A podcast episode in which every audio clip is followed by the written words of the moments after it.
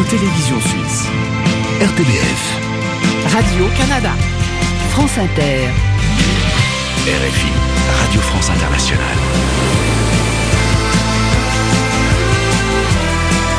La librairie francophone estivale. Emmanuel Guérard. Et bonjour à tous, soyez les bienvenus dans cette déclinaison de la librairie francophone qui vous accompagne tout l'été. On vous emmène en voyage, aujourd'hui encore, avec nos invités.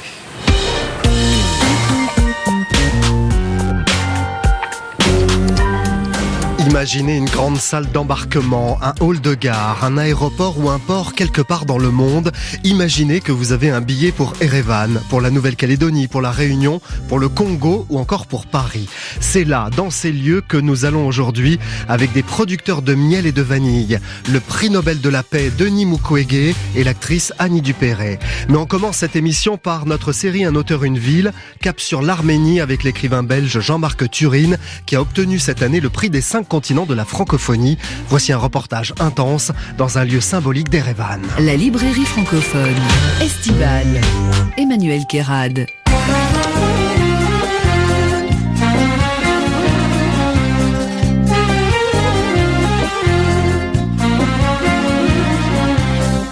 Bonjour Jean-Marc Turine. Bonjour Emmanuel. Vous avez publié ce roman, donc La Théo des fleuves, paru aux éditions belges Esperluette.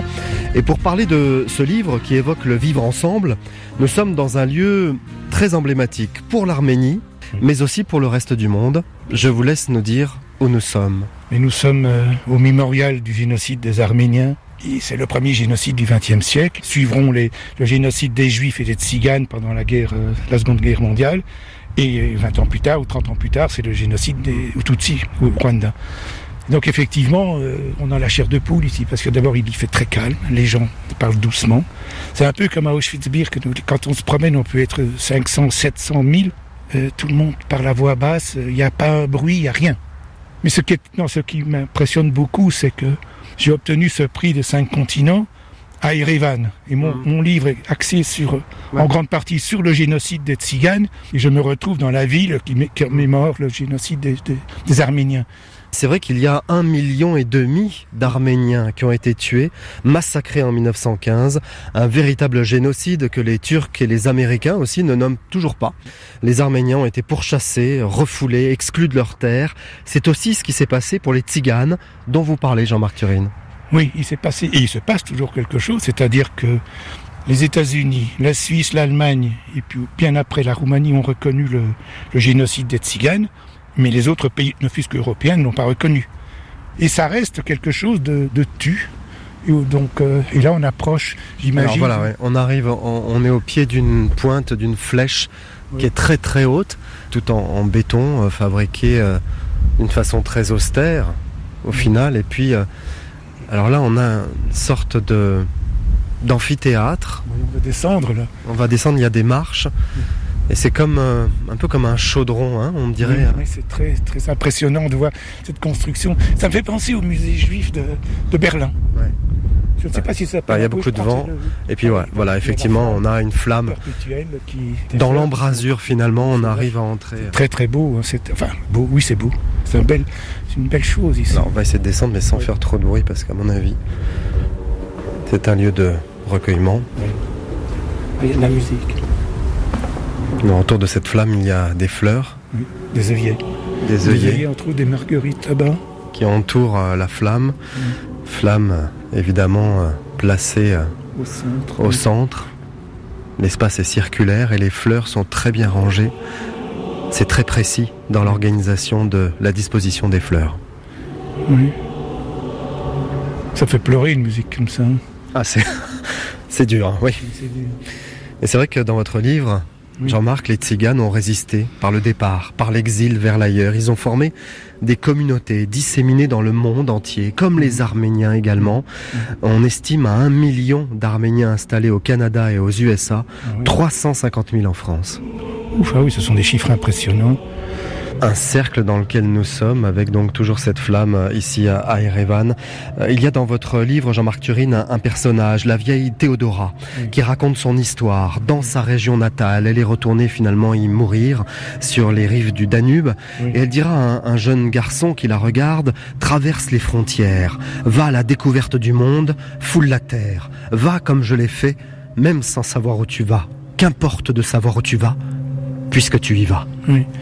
C'est quelque chose qui m'a fortement impressionné. C'est la capacité de certains, pas tous, à oser, oui, partir et franchir les frontières et trouver une forme de liberté et d'avoir aussi beaucoup plus d'humanité, peut-être plus de générosité à l'égard de ceux qui n'osent pas bouger, qui sont là dans leur, dans, leur, dans leur histoire, dans leur timidité, dans leur peur viscérale, dans leur pauvreté économique. Et il y en a quelques-uns qui partent. Et elle lui dit aussi métisse-toi le plus possible. C'est ça aussi l'histoire. C'est ça son histoire. Un exil permanent, des rencontres, des adoptions et des histoires d'amour. On va remonter, Jean-Marc Turine, on va laisser euh, les Arméniens qui sont autour de nous se recueillir car il y a vraiment une ambiance de recueillement ici. Et quand on sort, évidemment, on voit la flèche. Magnifique, magnifique construction. On retourne sur cette esplanade avec toute la ville d'Erevan qui est face à nous. On domine la ville, hein, du coup, et ça nous permet euh, de voir l'étendue euh, de la capitale arménienne. On va aller dans un autre endroit, Jean-Marc Turine, ici à Erevan. Il y a des cascades en pleine ville. Derrière le Grand Opéra, c'est un lieu de rassemblement, de culture et de fête, à l'opposé finalement de ce mémorial. Et c'est aussi ça, la ville d'Erevan et l'Arménie. Il y a la liberté, la liberté, un lieu de liberté. On y va? On y va.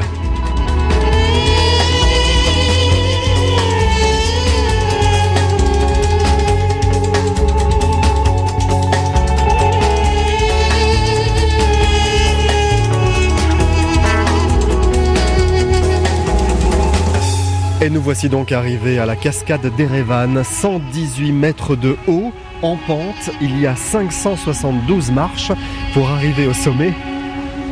Il y a un grand message de paix euh, dans votre livre, Jean-Marc Turine. Vos personnages, Théodora, Aladdin et Naoum, l'enfant adopté devenu adulte, vont sans cesse refuser la violence et refuser la haine.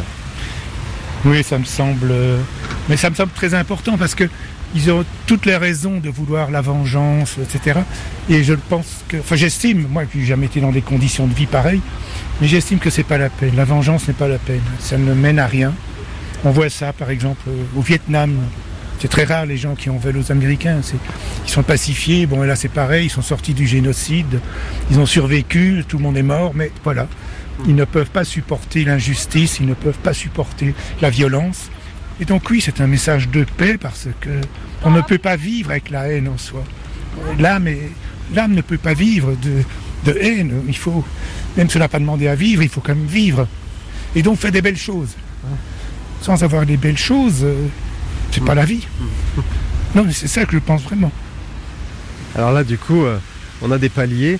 Vous entendez l'eau derrière moi. Alors, on appelle cela cascade, mais l'eau euh, coule par petits filets. Hein. C'est pas un torrent. Et euh, il y a des étapes en fait. Parce que là on marche, on en a gravi une petite centaine on va dire. Et puis à chaque fois on a des étapes avec des monuments qui sont installés autour de cette cascade et autour de fontaines créées euh, à chaque étape. Ah oui d'accord, donc il y a une route qui passe euh, sous le monument final, la dernière étape si on peut dire. Une voie rapide qui passe dessous.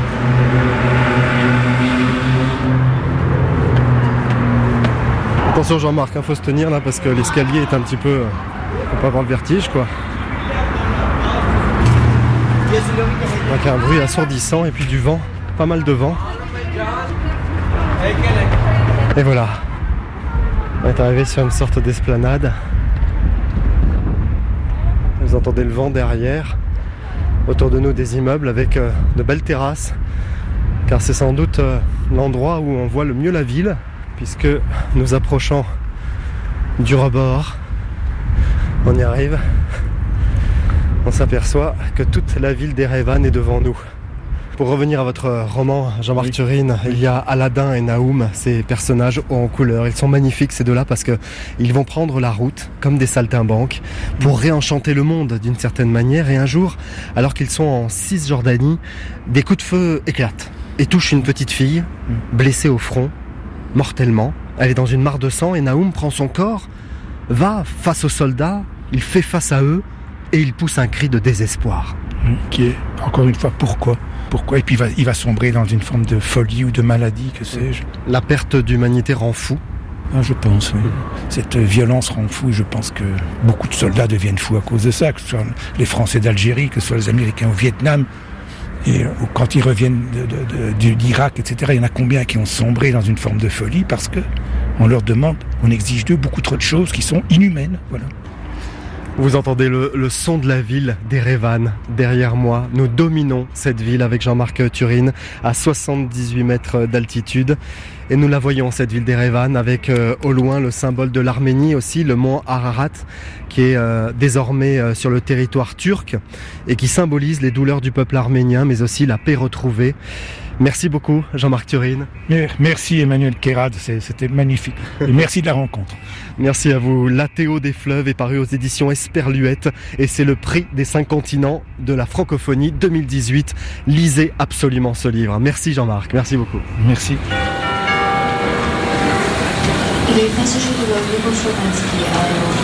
Et à suivre dans la librairie francophone estivale, une séquence outre-mer avec un producteur de miel en Nouvelle-Calédonie et un producteur de vanille givré à La Réunion. Le temps de les retrouver, on écoute un extrait du nouveau titre posthume de Rachita. Le voyage continue en musique. Bon été à tous sur votre radio francophone.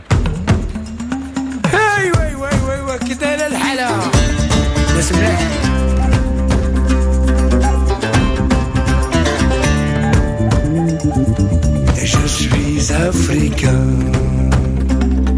africain du nord au sud. Et je suis africain, dedans comme dehors. Et je suis africain. Et je n'ai pas le rythme dans la peau. Et je suis africain. Un albinos afro. Africain.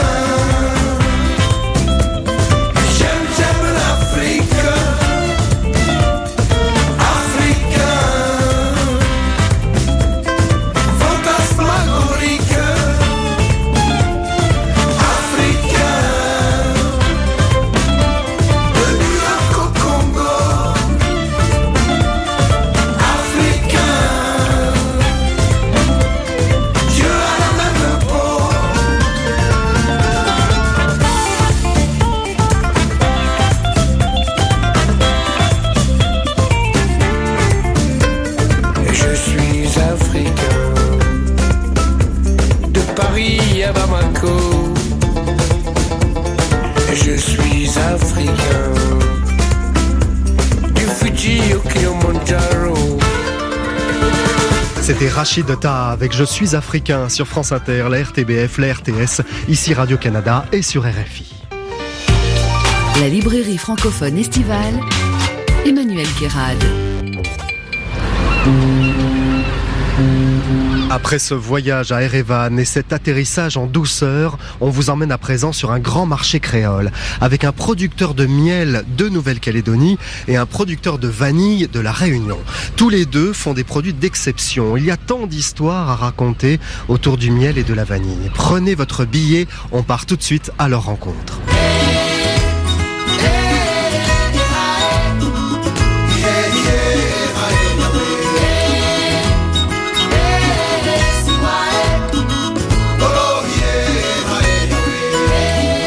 Fait du miel depuis toujours en Nouvelle-Calédonie? Ah, on, a fait- on a toujours fait euh, les miels, ça vient des, des îles Oyoté, surtout vient de l'Ifou. Et là, c'est pour ça que je vous présente euh, un des membres des apiculteurs. Voilà, je vous laisse, il s'appelle euh, David Jevaux. David. Bonjour David. monsieur. Enchanté. Quelle est l'histoire du miel en Nouvelle-Calédonie? Ah, c'est une vieille histoire. Alors il faut savoir qu'en en Calédonie, et particulièrement dans les îles, on n'avait pas d'abeilles productrices de miel. Donc c'est venu à l'époque, dans les années 1850-60, avec les permaristes, hein, les missionnaires, qui, euh, donc, euh, pour leur église, euh, il leur fallait des cierges et donc ils sont venus avec des ruches et pour produire de la cire pour fabriquer leurs bougies. Donc ces abeilles se sont essaimées hein, de façon naturelle Ah ouais. et se sont répandues sur la Grande Terre, mais surtout dans les îles. Donc on a deux espèces d'abeilles. L'abeille noire, Mellifera mellifera, l'abeille d'Europe, hein, celle qu'on trouve en France entre autres. Et on a l'abeille euh, italienne, l'abeille jaune, la Mellifera linguistica, qu'on trouve particulièrement sur Ouvea, Qui ont été importés finalement qui ont été importées. Voilà. et qui vivent très bien en Nouvelle-Calédonie. Et on a une génétique sublime. Ah oui, elles se sont dit on reste là. Eh ouais, elles, elles n'ont pas voulu déménager. Elles ont un peu comme moi. Ouais, c'est ça. J'ai suivi leur exemple. Voilà, non, vraiment, on a des conditions euh, d'apiculture euh, vraiment fantastiques. Pourquoi? Parce qu'on n'a pas de grand euh, épandage de pesticides et d'engrais, parce qu'on n'a pas de grosses cultures dans les îles. Donc on est préservé de tout, Eh de oui. tout, de tout. Formidable. Voilà, le pollen, c'est un po- pollen pur. Bon, on va le goûter ce miel là. On va le goûter ensemble. Allez, allons-y. Alors là, on n'a que du miel toute fleur. Pourquoi? Parce que dans les... euh, Là, c'est très floral, très Voilà, très floral. C'est très floral parce qu'on n'a pas de suffisamment de vergers, par exemple d'avocats, de litchis suffisamment grands pour qu'elles se concentrent sur euh, leurs fleurs. C'est vraiment du toute fleur. Elles vont aussi bien sur les manguiers, les litchis, les avocats et tous les arbres de la forêt qui sont millifères. Donc c'est très très riche. Je vais vous en faire goûter un autre. Voilà, ça c'est la tribu de Natalo. C'est pareil, c'est le miel d'un ami. Ah oui, Il est complètement différent. hein. complètement différent. Et on sent plus au miel d'acacia celui-là. Je vais vous faire connaître le miel Leda. Alors lui, il a un côté marin. Vraiment. Celui-là, voilà, il est au littoral aussi. Donc euh, effectivement, vous commencez à être euh, vraiment connaisseur parce que c'est un des seuls aussi qui est, c'est vrai, ah bah, j'ai repéré, du, oui. du littoral. Et c'est ça qui fait le charme du miel, c'est qu'à chaque floraison, chaque récolte, bien ça change. Bon, merci beaucoup, Merci vous êtes vous. un grand professionnel et ça donne vraiment envie de découvrir la Nouvelle-Calédonie à travers le miel. C'est inattendu mais c'est possible.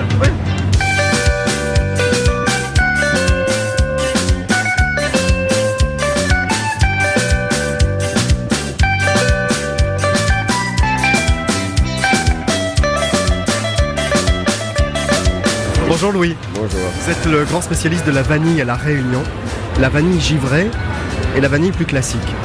Bah oui, je suis un. Il y en a d'autres spécialistes quand même. Je suis dire, un producteur qui voudrait de la Réunion et qui voudrait que l'image de la Réunion à travers la vanille puisse monter dans- en considération, en qualité. Et depuis quelques années, je travaille uniquement et principalement sur le développement de la vanille givrée, donc la vanille cristallisée.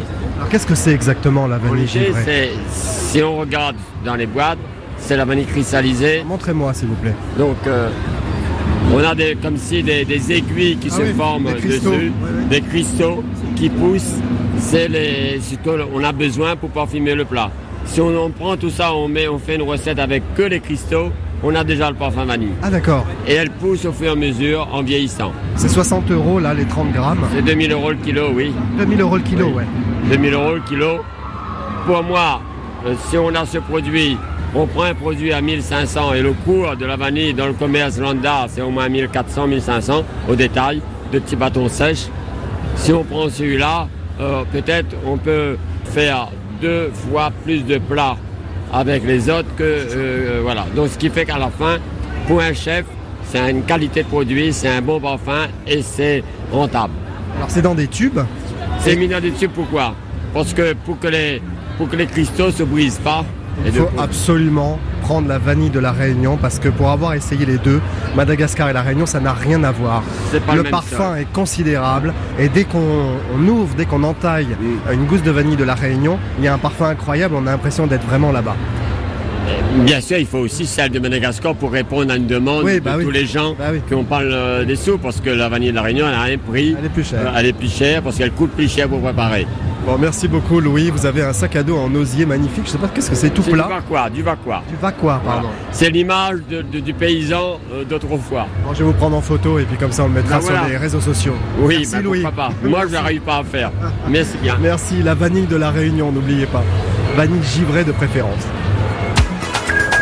Et à suivre dans la librairie francophone estivale, le prix Nobel de la paix Denis Mukwege, un entretien exceptionnel réalisé en mars dernier qui vous emmènera au Kivu en plein drame congolais.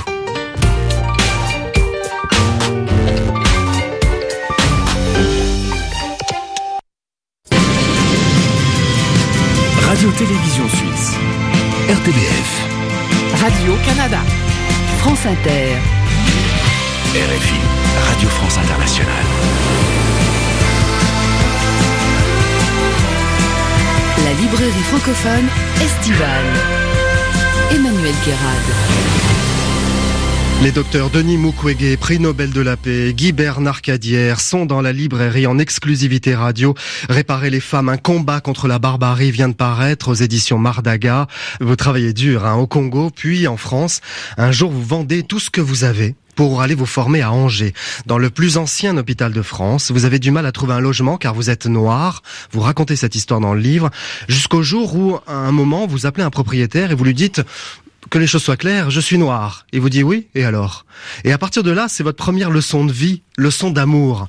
Car vous le dites dans le livre, l'amour, on va, on va le comprendre avec vous deux tout à l'heure, c'est ce qui guide tout ce que vous faites. Absolument. Je pense que cette histoire merveilleuse, à la fin, j'avais compris qu'il fallait que, carrément, avant d'aller voir le propriétaire, il fallait que je m'annonce. Et là, j'avais appelé euh, euh Paul Grangerot, qui nous a quittés euh, l'année passée. Et euh, c'est vrai qu'il a répondu euh, vous êtes noir et alors? Hmm. ça pas ça pas d'importance. Et vous devenez ami avec lui alors? Ah bon finalement on, on est on est amis de la famille jusqu'aujourd'hui. Donc vraiment ça c'est c'est le témoignage de l'amour, c'est le témoignage de l'humanité que nous partageons ensemble dans l'amour. Vous écrivez si l'on a peur de l'autre, c'est parce qu'on ne le connaît pas. Quand vous vivez quelque chose ensemble, la peur disparaît. De retour au Congo, vous allez assister à un massacre à l'hôpital de l'Emera. Et là, c'est un désastre absolu parce que il y a le génocide qui est en cours. Et vous voyez tout euh, le personnel médical, tous les patients, tout le monde qui s'est fait massacrer. Vous avez réchappé à ça aussi. Ben, c'est une histoire euh, horrible puisque je pouvais jamais m'imaginer que quelqu'un pouvait tuer quelqu'un dans les lits, euh, incapable de se défendre. Et c'est vrai que j'avais travaillé dans cet hôpital. J'ai rêvé euh, d'avoir un hôpital où les gens pouvaient avoir des soins de qualité. Et je me sentais aussi responsable de ces malades qui étaient dans cet hôpital. Mmh. J'étais le médecin directeur, donc ils étaient sous ma responsabilité.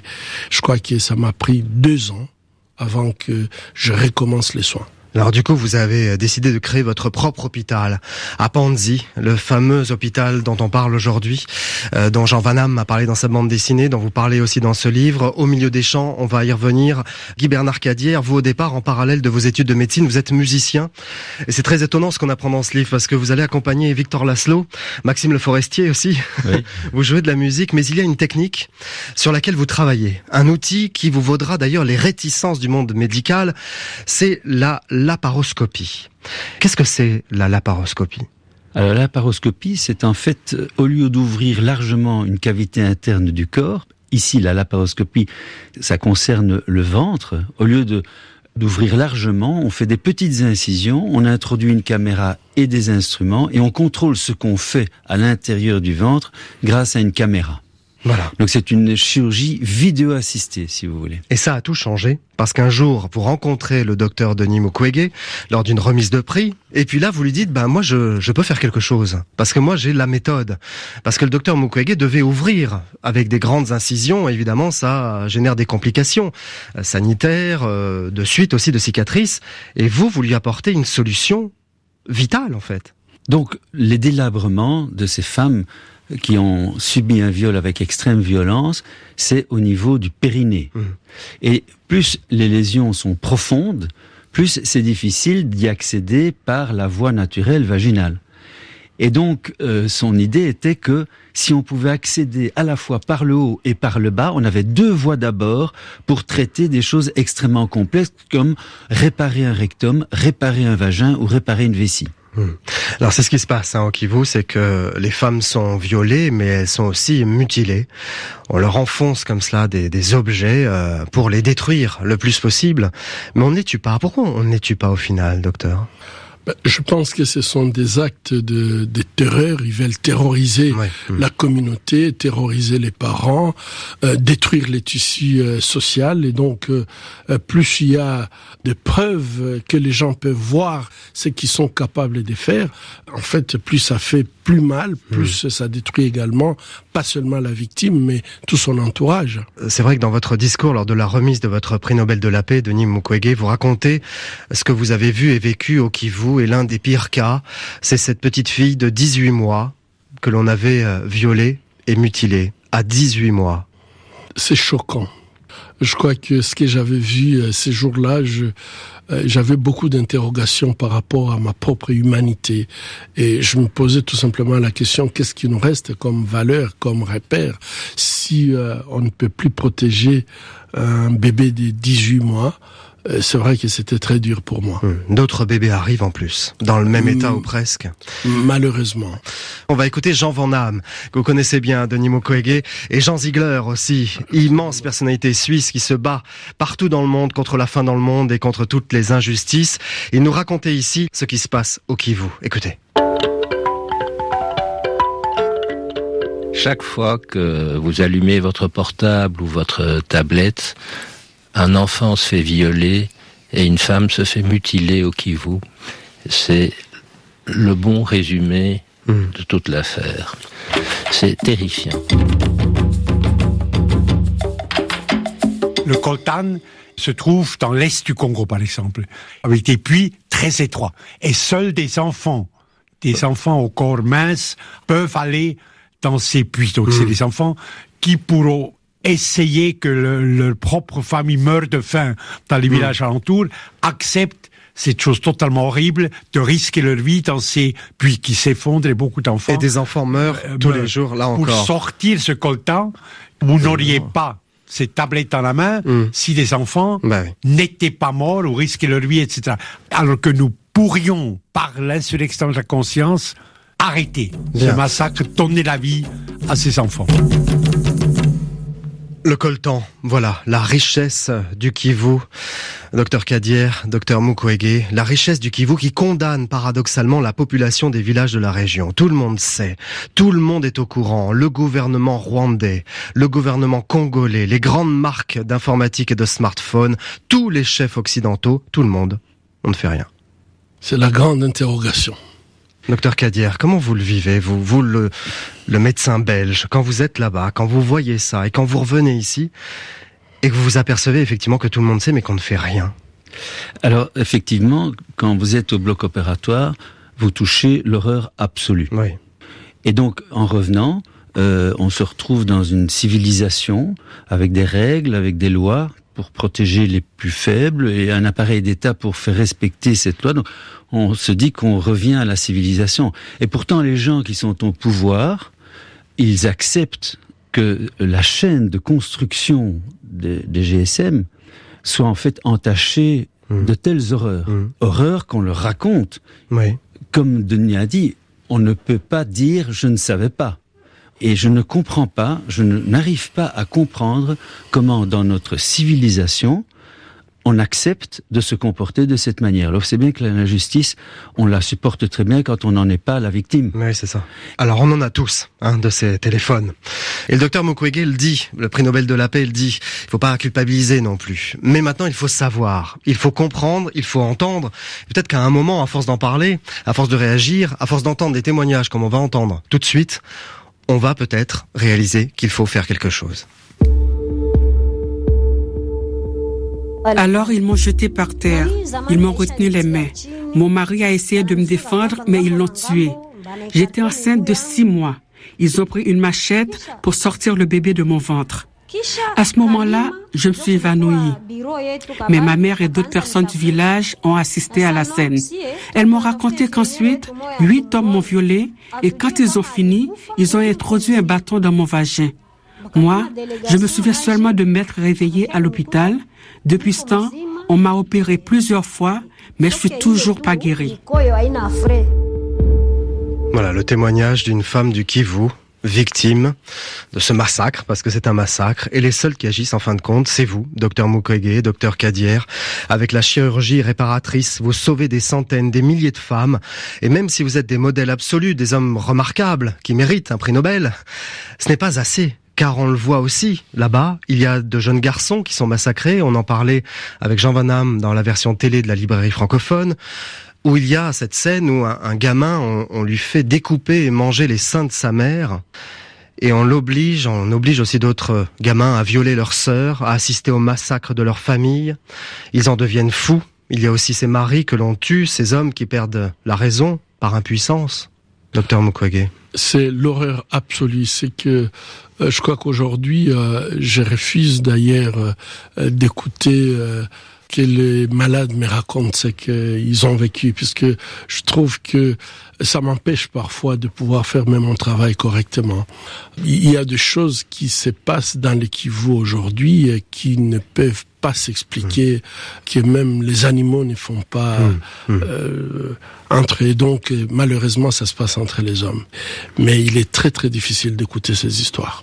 Et vous avez écrit un discours lorsqu'on vous a remis le prix Nobel de la paix, magistral, docteur absolument magnifique. Voici un extrait.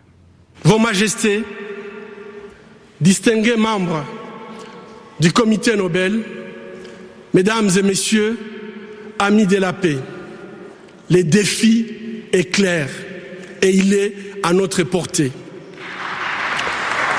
Pour, pour les Sahara, pour les femmes, les hommes et les enfants du Congo, je vous lance un appel urgent de ne pas seulement nous remettre le prix Nobel de la paix, mais de vous mettre debout et de dire ensemble et à haute voix la violence en République démocratique du Congo, c'est assez. Trop, c'est trop. La paix maintenant. Je vous remercie. Un extrait de votre discours, Denis Mukwege, lorsque vous a remis le prix Nobel de la paix. Vous avez euh, foi en l'avenir ou, c'est plus difficile aujourd'hui euh, Je foi. Sinon, j'aurais abandonné. Je crois que euh, il y a je foi dans ces femmes que je soigne. Parce que je ne suis jamais arrivé à comprendre les femmes qui subissent ces horaires euh, qui, comme vient de le témoigner une d'elles, elles sont incontinentes et parfois hmm. incontinentes pour toute la vie, et donc elles sont exclues par le fait qu'elles perdent les urines, les matières fécales sans contrôle, mais que ces femmes qui continuent à aimer, qui continuent à se battre pour leurs enfants, continuent à se battre pour leur communauté, je trouve que ça c'est un signe d'amour extrême pour moi, ça me donne foi à l'avenir et je pense que le monde, on pourra le reconstruire, un monde meilleur si on donne tout simplement l'égalité des chances entre hommes et femmes. Docteur Cadière, vous avez la foi, vous? Je suis, je suis amoureux de ces patientes, moi. Toutes. Je suis amoureux parce que elles sont incroyables. Elles ont, quand elles vous sourient le lendemain matin après l'intervention, mais elles vous rendent meilleur. Donc oui, j'ai foi dans ces gens-là. Alors malgré tout, docteur Mukwege, vous êtes menacé de mort, protégé en permanence, vous avez vécu une tentative d'assassinat dans votre maison, vous le racontez dans le livre, on a ligoté vos filles, tué l'un de vos gardes, et au moment où on allait vous tirer dessus, vous vous êtes évanoui de peur. Et là, je vous avoue que lire ça, ça m'a beaucoup étonné, euh, docteur Mukwege, parce qu'avec tout ce que vous avez vu, avec tout ce que vous avez vécu, vous êtes évanoui de peur, comme chacun d'entre nous l'aurait fait d'ailleurs, mais c'est ça qui vous a sauvé la vie. Ben, exactement, je pense que si on n'a plus peur, euh, c'est qu'on est plus humain. Mmh. C'est, c'est tout à fait normal qu'on ait peur. Et je crois que là, je suis père de famille, euh, j'ai une épouse que j'adore et donc euh, je voyais tous mes projets euh, se terminer ces jours-là puisque bon ben mmh. j'avais cinq personnes armées avec leurs armes sur sur ma tempe et c'est vrai que ni n'était le courage de de Joseph encore un acte d'amour qui est plongé pour me sauver. Malheureusement, c'est lui qui a mm. pris euh, qui a pris la balle. il est il est mort sur le champ et, ça ça a été très très dur pour moi et pour mes, mes deux filles qui ont vécu euh, ça en direct. Voilà, ce livre Réparer les femmes, un combat contre la barbarie qu'il faut lire absolument. Vous serez toujours le bienvenu dans la librairie francophone Dr Mukwege et Dr Kadier quand vous voulez. Merci. Dès que vous êtes là, vous venez, il n'y a pas de souci. Merci. Merci beaucoup. Je termine avec une citation de ce livre. Il faut mettre un terme à la tragédie du Kivu, non seulement pour le peuple congolais, mais pour le monde entier.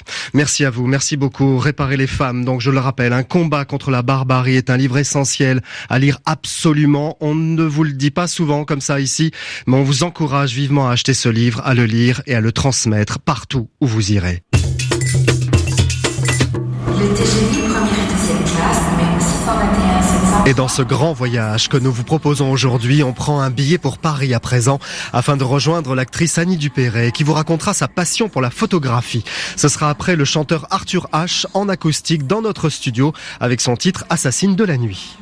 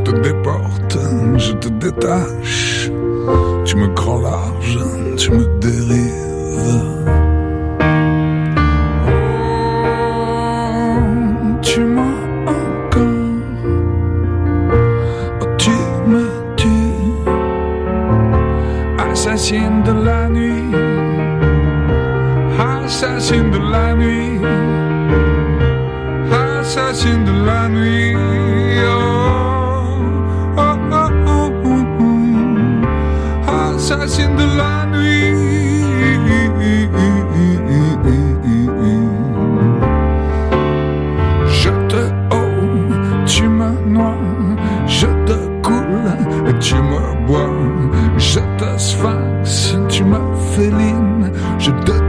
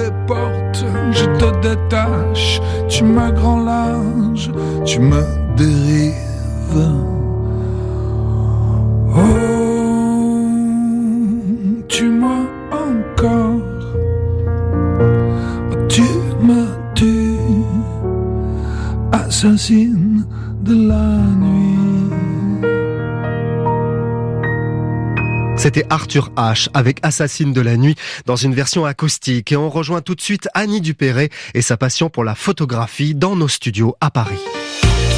La librairie francophone estivale, Emmanuel Guérard. Annie Dupéret dans cette librairie francophone cette semaine.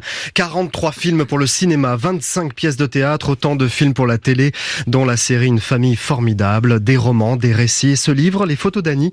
Car malgré cette carrière impressionnante, vous avez été aussi photographe et pas seulement à vos heures perdues, Annie. Mais non, non, non, j'ai fait pendant 20 ans. En fait, ce livre euh, est sorti parce que un, un ami m'a demandé de, de, de ressortir mes photos argentiques pour faire une exposition, pour inaugurer un nouveau lieu d'exposition dans un village en Corrèze, Saint-Hilaire-Luc, pour Mmh. te dire. Et puis voilà, euh, mon éditeur a, a regardé ces photos, il les a trouvées belles. Il m'a dit bon, on va faire un livre qui soit pas non plus, euh, non plus un gros livre, mais un petit truc. Voilà, je, moi j'ai bien aimé le, le principe du petit truc parce que j'étais très modestement quand même en me plaçant en photographe euh, pour faire un petit truc, c'est bien parce que je ne me prends pas au sérieux. Et donc j'ai ressorti tous les classeurs dans Ah ouais. lesquels j'avais bien rangé tout ça à la campagne, dans les papiers cristal, effectivement, comme tout photographe qui a fait ses pellicules, c'est qui a développé ses pellicules, Ah, vous ses, avez tout fait, ouais. ses Ouais, photos, les tirages et tout. Et j'ai fait ça pendant une vingtaine d'années. Et ça commence dans les années 70. Dans les années 70. Le voilà, déclic, hein, c'est le cas de le dire, ça se passe à Le Cannes. déclic, j'ai acheté mon Leica parce que j'étais tombée amoureuse d'un appareil qu'on m'avait prêté, c'était un Leica. Et j'ai fait pendant 20 ans, très très gaiement, le labo des nuits entières de la photo de tout ce que j'aimais, paysage, nature morte, portraits de mes camarades que j'appelais des portraits intérieurs, Mmh. c'est-à-dire portraits un peu volés, portraits de moments d'abandon. Oui, parce qu'à euh, l'époque, on ça. fait pas de portrait. Vous le racontez, ça. On va se faire tirer le portrait chez le photographe. Oui. Mais on fait pas de portrait, il n'y avait pas les Si, selfies si, et tout les ce qui va acteurs, avec. Les Ouais. acteurs. Moi, je faisais Oui, beaucoup bah oui, de oui, books c'est ça. pour mes copains Eh oui, acteurs parce qu'ils avaient repéré que j'étais pas mauvaise photographe Oui, oui. et en plus j'étais gratuite. Donc, puisque la photo était le seul moyen pour un acteur de donner envie à un metteur en scène. Donc, euh, ça, j'en ai fait euh, beaucoup, beaucoup. Vous dites aussi que votre père, donc décédé avec votre mère, vous l'avez raconté dans un livre alors que vous aviez 8 ans, Mhm. était lui-même photographe professionnel. Oui. Et un jour, vous allez vous rendre compte, en ressortant des photos de votre père, que vous avez des accointances En avec son regard photographique, en les découvrant, comme un peu le prolongement de son travail.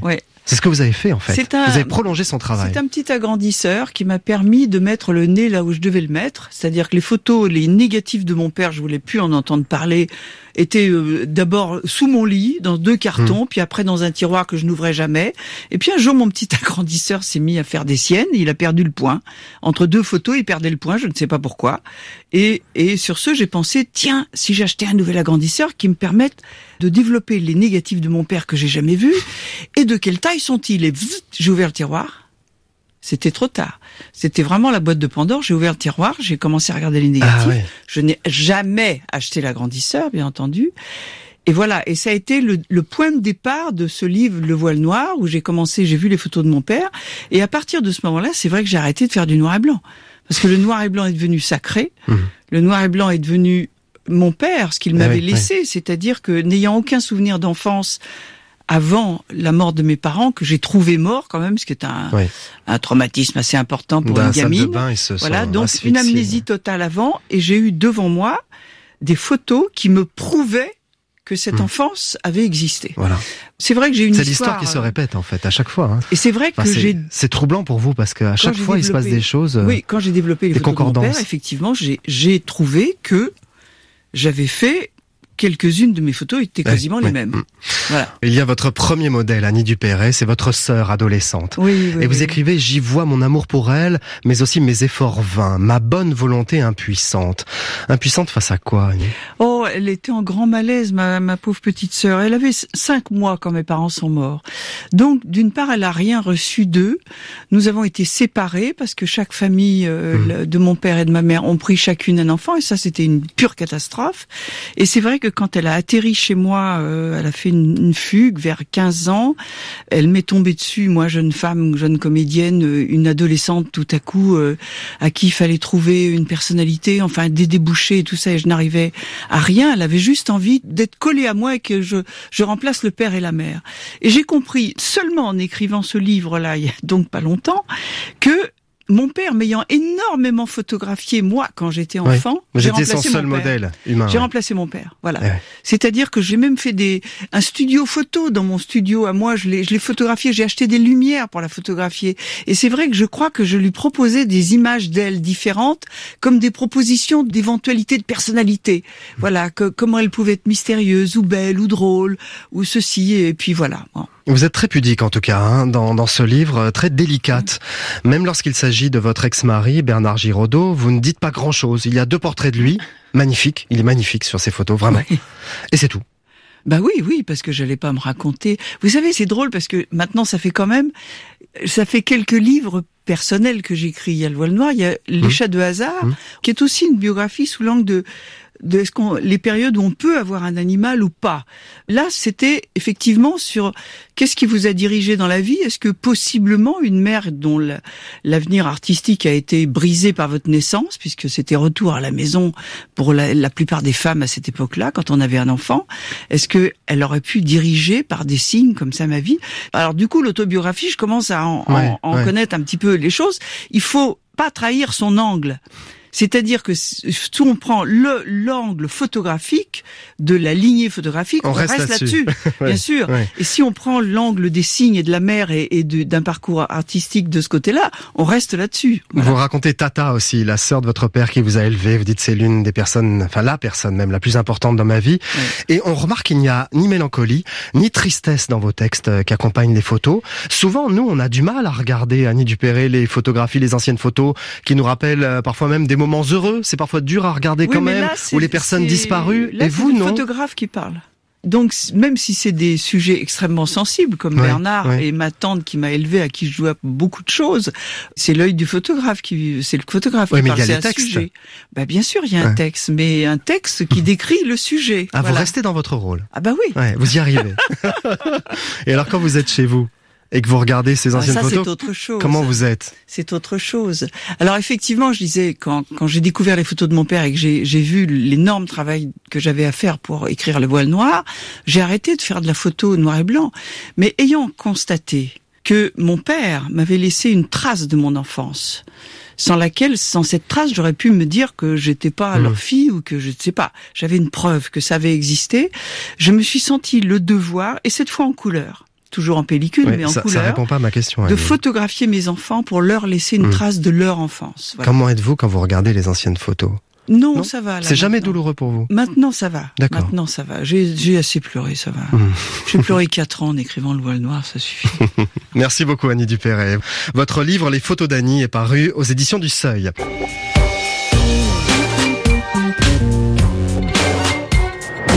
Et c'est la fin de cette édition. Je vous retrouve sur Facebook, Twitter et Instagram pour communiquer avec vous à la rédaction Jean-Philippe Verret de France Inter, avec les équipes de la RTBF, de Radio-Canada, de la RTS et de RFI.